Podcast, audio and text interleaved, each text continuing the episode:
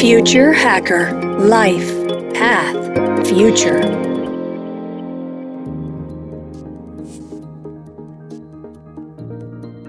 Olá pessoal, bem-vindo ao Future Hacker. Meu nome é André Chaves e temos aqui um convidado, é o Felipe Monteiro.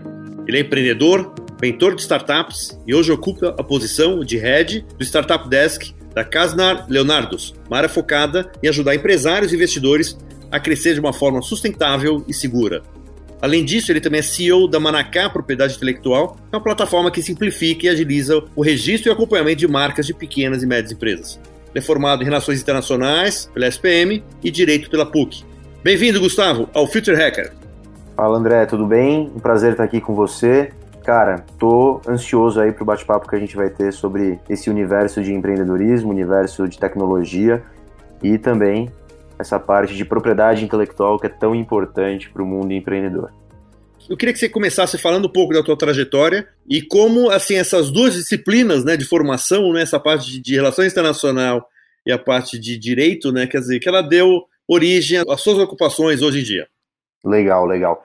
Até para falar um pouco, de, um pouco da minha história, eu falo que eu fui muito guiado, assim, tive até um, uma sorte aí no, na trajetória, né? Porque quando a gente sai do colégio, eu sou filho de, de pais médicos, não segui a medicina, que geralmente as pessoas seguem assim, mas quando a gente se forma, a gente se forma muito novo, já quer entrar na faculdade, já quer fazer as coisas. A primeira faculdade que eu entrei foi realmente Relações Internacionais, e eu entrei olhando muito para o aspecto de diplomacia, né? Gostava de falar, gostava de negociar, gostava de, de entender o aspecto internacional, político, e acabei entrando numa escola de negócios que é a SPN. Foi ali que eu me deparei com o universo de negócios, né? Mas por ocasião do destino, o meu primeiro emprego ele foi num escritório de advocacia, que inclusive é o escritório que hoje eu, eu, eu atuo como head. E ali eu entendi o universo jurídico. Falei, pô, legal, gostei desse universo. Acho que tem muita coisa a ser acrescentada nesse universo. Existem muitos desafios. E eu gostei de testar esse, essa área. Obviamente, ali na época desse primeiro trabalho, eu falei, vou terminar a graduação de Relações Internacionais, tenho que testar outras coisas, e foi quando eu acabei entrando, por acaso, também numa startup que acabava de ser criada aqui, e nada menos, nada mais aí, quem desenvolveu essa startup foi um dos desenvolvedores do Kindle, a startup se chama Rondana, e acabou me ensinando ali, foi minha primeira ação com o universo empreendedor num ponto de vista profissional. É óbvio que durante a faculdade desenvolvia diversos projetos, tentava fazer alguns freelas para fazer um dinheiro a mais, mas o primeiro aspecto ali de entender o mesmo universo empreendedor foi nessa startup. E eu falo que nessa startup eu fiz toda a trajetória, né? A trajetória de que você entra ali, você consegue se desenvolver, você tem uma aplicação de um vesting, você começa a ter participação da empresa e depois você vende a sua participação. Foram diversos aprendizados no universo do empreendedorismo, dentre eles dois aprendizados cruciais, né? Aprendizados em relação ao produto e aprendizados em relação ao universo jurídico. Pô, eu entendi ali, eu sentia na pele como era difícil uma prestação de um serviço jurídico e eu senti na pele também, quando eu entrei na startup, que tudo estava desorganizado e que não tinha uma ideia do que, que era necessário proteger, do que, que era necessário fazer para que a, a empresa ela conseguisse crescer de forma sustentável.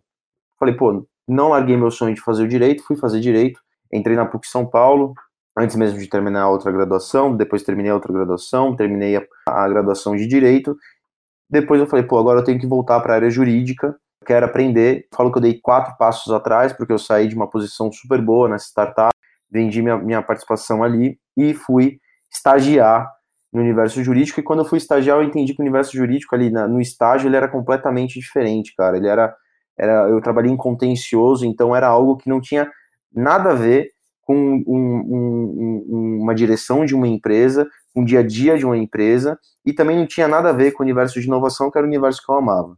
E aí foi quando eu voltei para a Casa Leonardos, e olhando para as dores, a gente criou essa área, que é o Startup Desk, que é uma área que olha para o universo empreendedor e fala: olha, vamos começar primeiro a desburocratizar o direito, vamos começar a proteger esses ativos que vocês deixam de proteger, então tem um aspecto de conscientização do empreendedorismo. E obviamente vamos cultivar o cliente de hoje, o cliente pequeno de hoje, para que quando ele cresça, a gente cresça conjuntamente. Então a gente desenvolveu essa área focada muito no universo de propriedade intelectual, que daqui a pouco a gente pode até falar desse tema e até explico mais sobre o que é propriedade intelectual, mas também a gente acaba auxiliando muito essas empresas na parte de investimentos. E aí, quando eu entrei na, na, na Casnar, obviamente por já ter vivido o universo de startups, continuei no, no meio, então hoje acabo atuando como conselheiro de algumas startups, até estava conversando com o André antes aqui da nossa, da nossa conversa, que a gente tem uma, uma empresa aí que a gente conhece conjuntamente, também acabo fornecendo essas mentorias, né, um mindset muito importante que existe nessa nova economia, né, que é o pensamento de assim, todo mundo tem que contribuir para o ecossistema. E essa é a grande diferenciação, é por isso que o ecossistema de startups, ele se desenvolveu tanto desde 2012, 2011, quando a gente começava a escutar em startups, em menos de 10, em 10 anos, ou até menos de 10 anos, houve esse boom aí, e atualmente todo mundo quer ser uma startup, todo mundo quer entender o modelo de, de, de trabalho de uma startup e quer inovar e é, desburocratizar muitas questões, trazer tecnologias disruptivas para o universo de negócios, para o dia a dia das pessoas. Atualmente eu divido meu dia nesse, nesse meio tempo, e aí, obviamente, como empreendedor, eu não, não deixei de olhar para o mercado e falei, pô, já que eu tô, tô prestando serviços jurídicos, já que eu tô auxiliando essas empresas, eu também enxergo que o meu ramo está mudando, e pelo meu ramo está mudando, a gente precisa de um novo produto, a gente precisa de uma tecnologia, a gente precisa de uma base tecnológica para registro de marcas. Foi então aí que a gente criou a Manacá, que é uma empresa que ela é, é completamente voltada para a área tecnológica. A gente desenvolveu uma plataforma e essa plataforma ela consegue em cinco minutos atender os clientes e desburocratizar essa parte de registro de marcas no INPI. É basicamente isso. A gente, na Manacá, a gente é um time super enxuto, realmente pegada de, pegada de, de, de startup, esse mindset de crescimento rápido, uh, custo otimizado e tentativa de disrupção aí no mercado, que é um mercado que é super, hiper, mega tradicional. Muito legal, cara, a tua história. Mas eu queria ainda pedir uma opinião sua, cara, assim, né? Se você acredita que esse mercado de startup é notório que está passando por um grande momento, se é efetivamente uma coisa sustentável ou se é uma nova bolha que nós estamos vivendo, né? Porque tem até uma notícia aí que saiu anteontem de uma startup que recebeu aporte, sei lá, 2 bi em nove meses, né? Então, até eu não sei até se isso é uma obra de uma grande ideia ou de um grande roteirista. Eu queria que você falasse um pouco essa opinião sobre isso. Cara, ótima pergunta. Olhando para o mercado, eu, eu vejo diversas posições vou fazer uma declaração aqui até abrir meu coração. Eu achei que quando o Covid chegasse, eu acho que as startups seriam impactadas bruscamente por um aspecto negativo. A ideia seria que, pelo menos no Brasil, seria a corrida dos investidores para um investimento externo e não um investimento no Brasil. Eu acho que, que isso não aconteceu. É, o universo de startups ele se consolidou durante a pandemia. Muitas soluções que não eram visualizadas pelas grandes empresas, pela própria população, a versão até mesmo de compras online, tudo isso, grandes tecnologias que podiam ser utilizadas e não eram devidamente utilizadas, elas passaram a ser utilizadas por conta da necessidade. E mesmo pensando que essa doença, o Covid, ele impactaria negativamente, eu nunca achei e não acho que o universo de startups ele é uma grande bolha. Na realidade, ele é um novo posicionamento de uma empresa. Obviamente, se a gente for para a literatura e for entender o que é uma startup, a gente vai olhar ali alguns requisitos, como, por exemplo, a, a perspectiva de escalabilidade, de baixo custo, a solução de problemas, mas eu enxergo isso como um novo modelo de criação de empresas. A gente pode até no futuro mudar essa concepção e acredito que será mudada com novas ideias, com novas tentativas.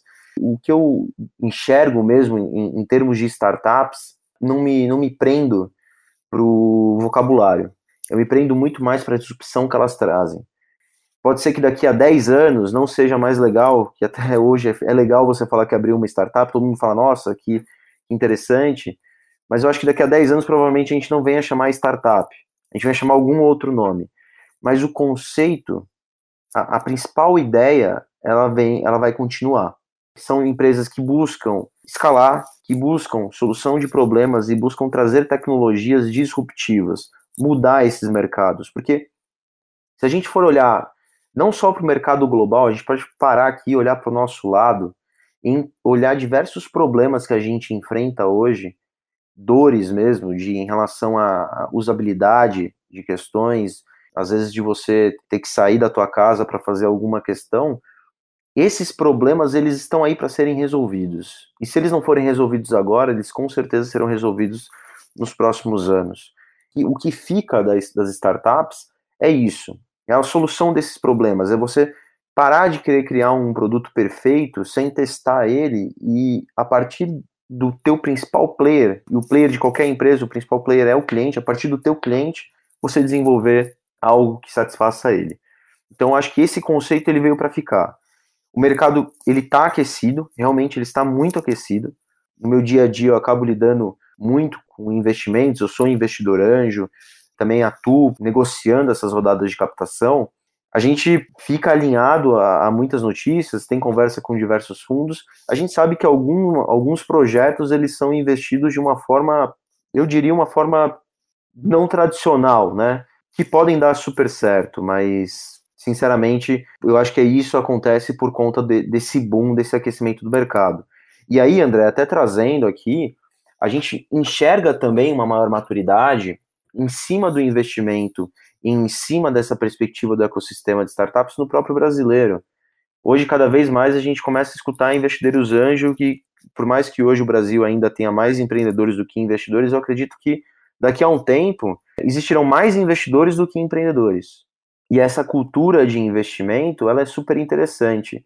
É, a gente enxerga aí de dois anos para trás que o, o, legal era a queima de caixa, né? Então a, a empresa ela realmente captava bastante investimento, não olhava para um break-even, mas hoje, por exemplo, os investidores eles olham para essas empresas e eles falam: a gente quer que você cresça de forma acelerada, mas não joga o seu break-even para nunca. Tenta ter uma saúde financeira estável aí, por mais que você não, não, não atinja o break-even no primeiro momento. Essa evolução, essa conscientização, essa profissionalização, esse número de, de, de investidores crescendo, o número de empreendedores trazendo novas tecnologias e pensando em tecnologias globais, fortalecem, eu acho, esse, essa potencial bolha aí que tanto falam que eu realmente não acredito que exista. Perfeito. Você falou na última frase aí uma, a próxima questão, que era exatamente essa uma coisa que né, eu vejo, eu, falo com startups também diariamente, né? É essa questão de ter vocação global. Eu vejo muita ainda startup olhando para o mercado nacional, pelo tamanho, etc., mas pode fazer com que a gente fique meio atrasado com relação ao mundo, né, de perspectivas, né? Como é que você você ter visto isso, você ter visto aumentar esse, esse número de startups que olham para o mundo? Assim, eu, vi, eu vi poucos decks que eles põem, teoricamente, um projeto de expansão internacional, né? Assim, poucos, pouquíssimos, assim, né? De olhando para o mundo, assim, né? E você acha que a gente está um pouco atrasado com relação a essa visão e a gente não está acompanhando, assim, essa, essa evolução que está acontecendo no mercado? Talvez eh, a gente, um mindset nosso esteja ainda um pouco no passado? Sempre que eu, eu, eu gosto de, de olhar para as startups no early stage, né? Então, startups que acabaram de, de serem criadas aí, ou fizeram uma captação, então em busca de uma segunda, validaram basicamente ali o, o, o, produto.